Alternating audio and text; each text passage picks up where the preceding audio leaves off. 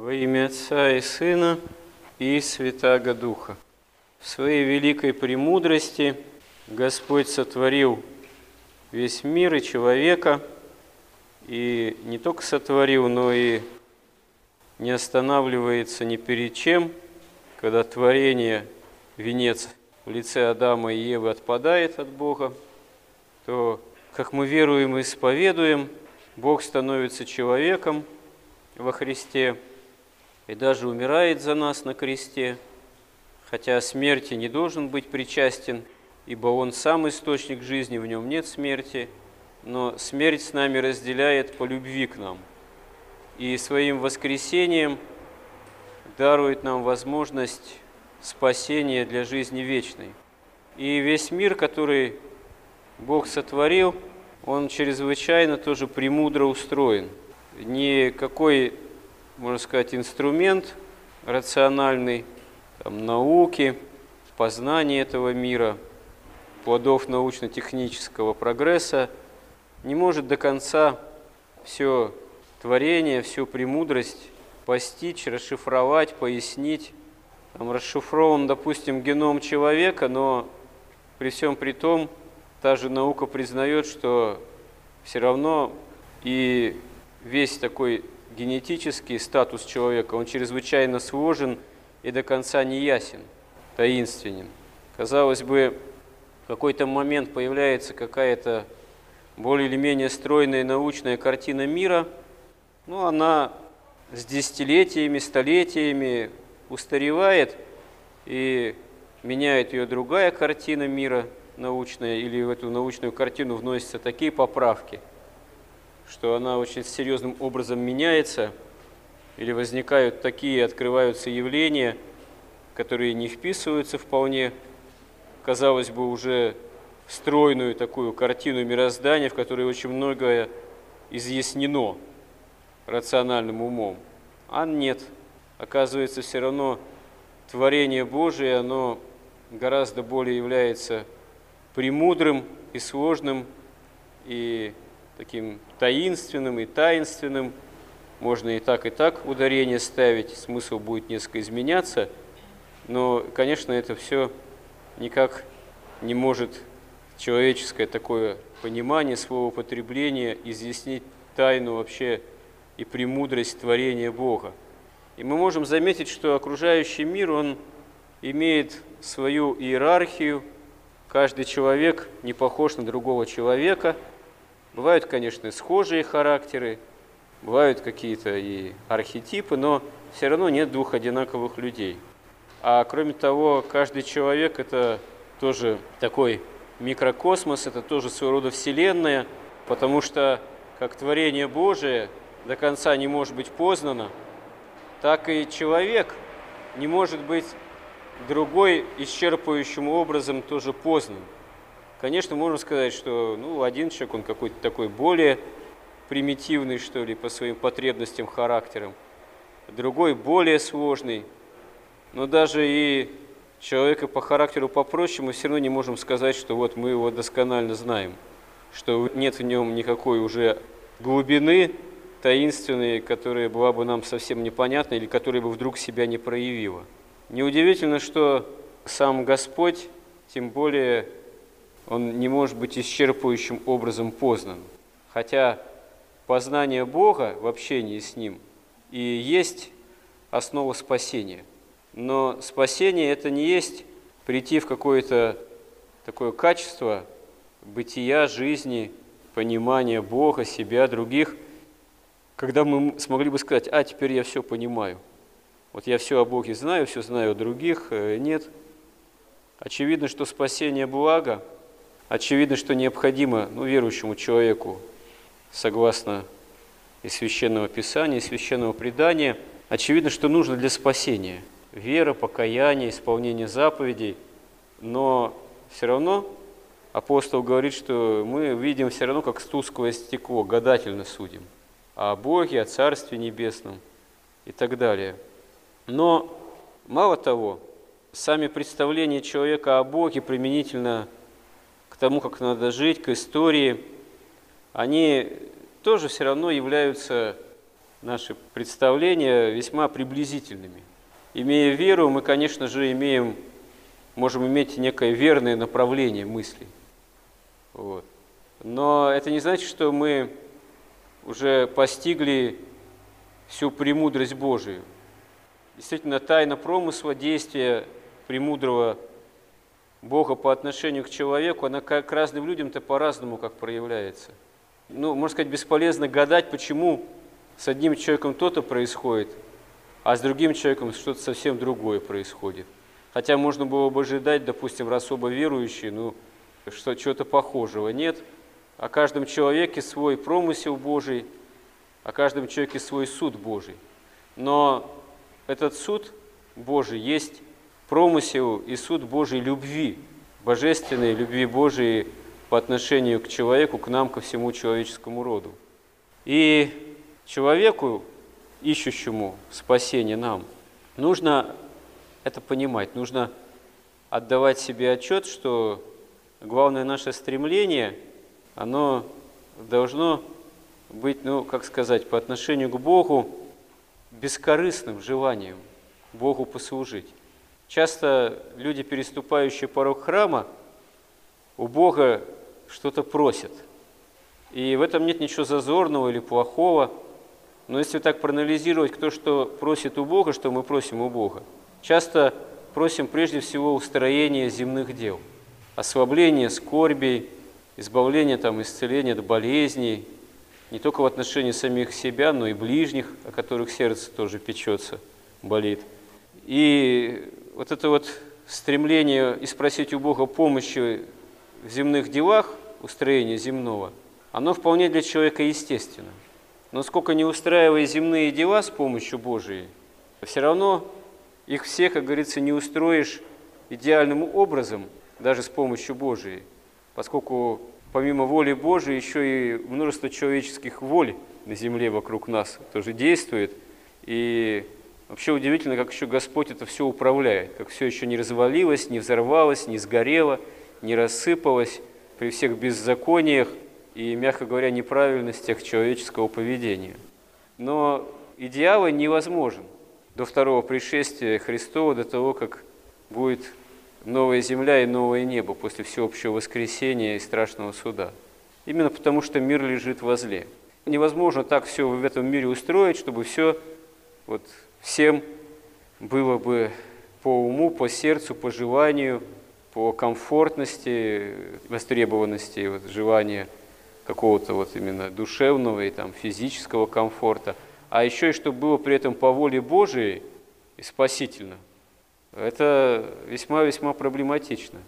Если нищий Лазарь лежит у врат роскошно пирующего богача, то как примирить два эти состояния? Если тот же богач, он просто равнодушен в крайней степени, он не замечает этого самого Лазаря, и занят тем, что каждый день пиршествует роскошно, в то время как Лазарь мечтает лишь о крохах, вот, которые могли бы насытить его. Это совершенно два разных состояния, которые никакая социальная революция, никакие социальные доктрины не в состоянии будут привести к одному знаменателю.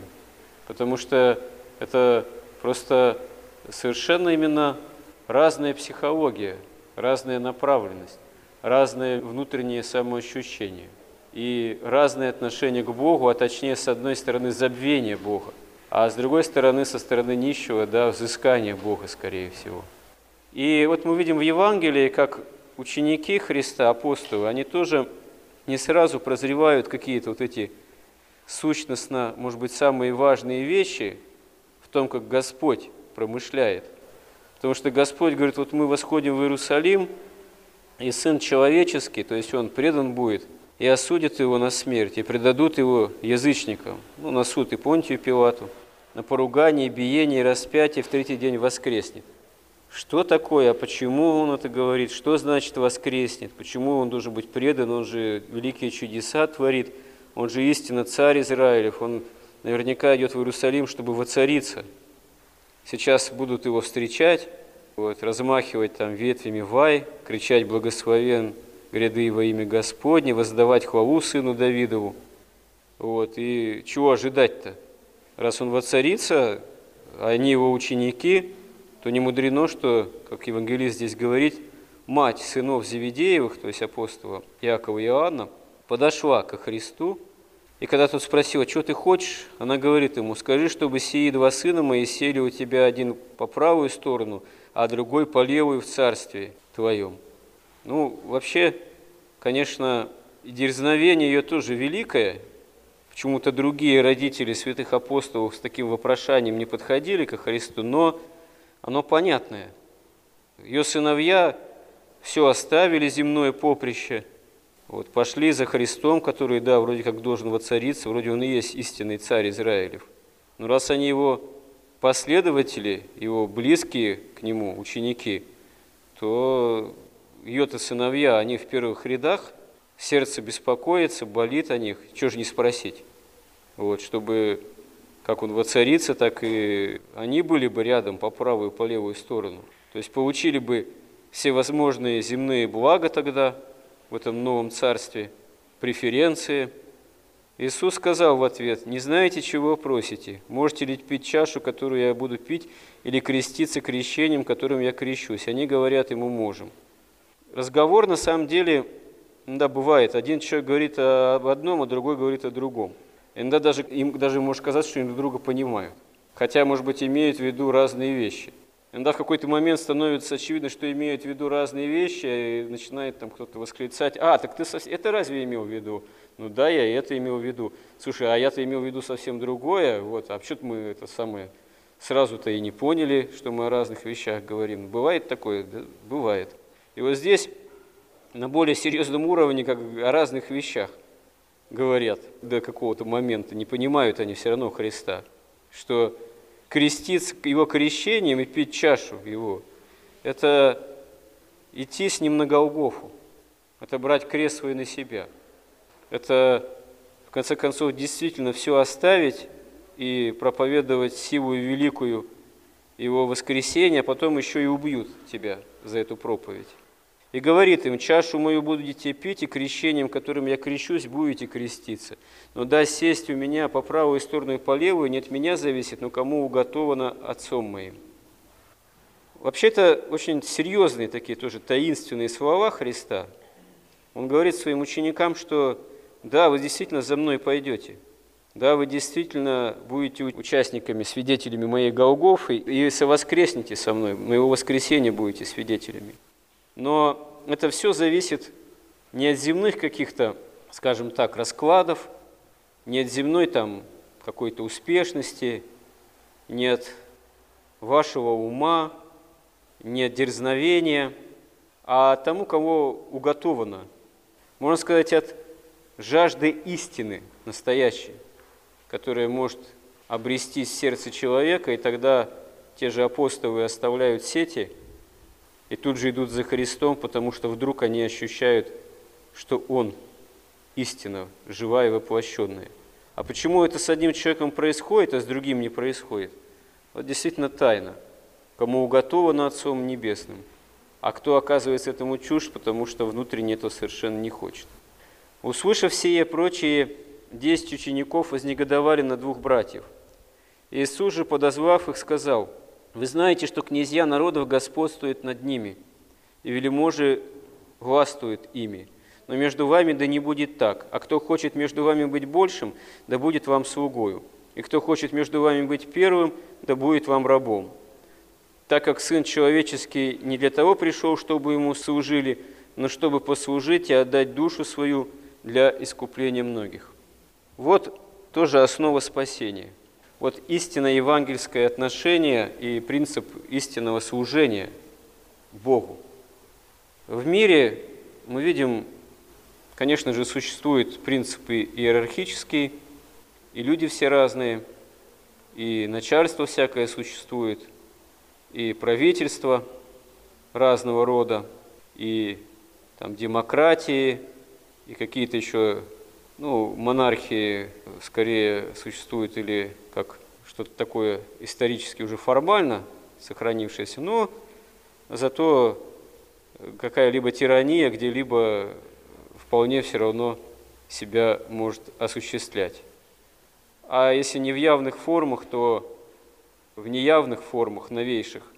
Диктат там разного рода политкорректности, толерантности, золотого, так сказать, миллиарда, всякого рода там геополитические игрища кровавые в том числе, что мы и видим в настоящий день. Вот. Э, это все вообще с древности имеет место быть и никуда совсем не исчезает. По именно несовершенству человеческого рода, потому что мир лежит возле. И если взять даже историю духовную, историю священного писания, мы видим, как Господь был огорчен, если так можно выразиться, когда Древний Израиль, еще можно сказать, в начале своего пути, после эпохи судей, своего рода такой теократии прямого правления Бога через избранных людей, внимающих глазу Божьему судей, вдруг хочет себе царя, как окружающие народы.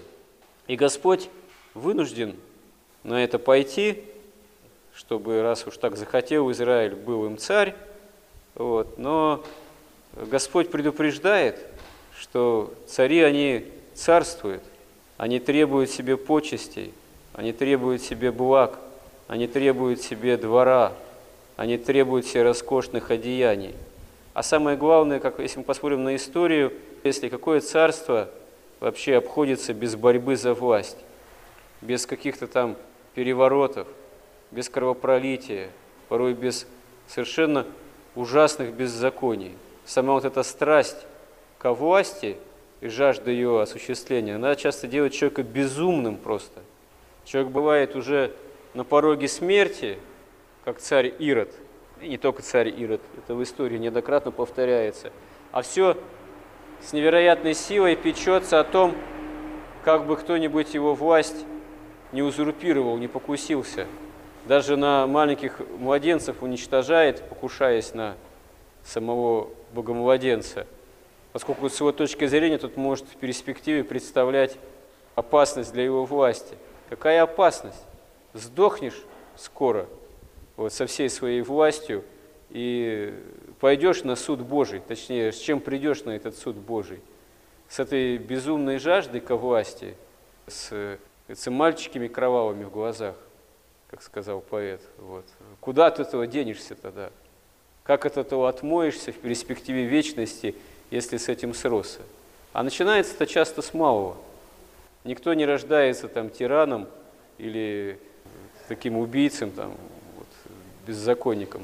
Становится постепенно, потихоньку, от одного к другому, начиная с малого. И вот здесь Христос указывает, что вот среди вас, христиан, да не будет такого, говорит он ученикам.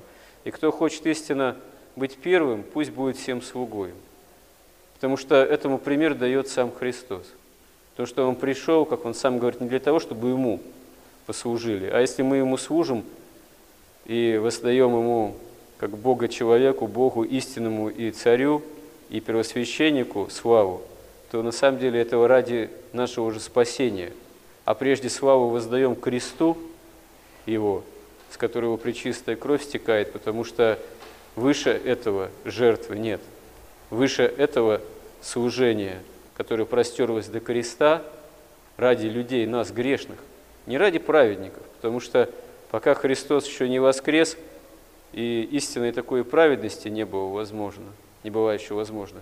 Христос умирает за всех грешников, и умирает на кресте невинно, принося вот эту богочеловеческую жертву и дарует нам пример того, что мы должны искать. Истинного тогда служения – чтобы у нас там в голове, в сердце, как говорится, не копошилось порой, а я, да что, да кто, да как, да мне, да почему, да обошли, не обошли, да не, не так получилось, как хотелось бы, а здесь я что-то большего достоин, а здесь меня не оценили, а здесь я что-то недополучил. Ты на крест Христов посмотри, что Христос получил. Не мог главы где преклонить, вот, и был предан собственным народом и распят. И до сей поры за человеком остается свобода выбора в отношении спасения и его воскресения. Как Богу взирать на вот эти беззакония, которые продолжают твориться, хотя Он за нас свою кровь пролил и каждому желает спасения. Тем более нам, верующим, переступающим порог храма, нужно искать учиться не своей волей, не осуществление только эгоистических таких самостных побуждений, пожеланий, а учиться послужить Богу и другим людям стремиться, хоть начиная с чего-то малого. Действительно, верный в малом и во многом верен. Будем учиться хотя бы малому, начиная с терпения, внимания к другим людям, какой-то элементарной жертвенности, и это может тогда, если станет для нас привычкой, сутью жизни, возрасти в очень и очень многое. Потому что это очень и очень многое есть Царство Небесное. Помоги нам в этом, Господи. Аминь.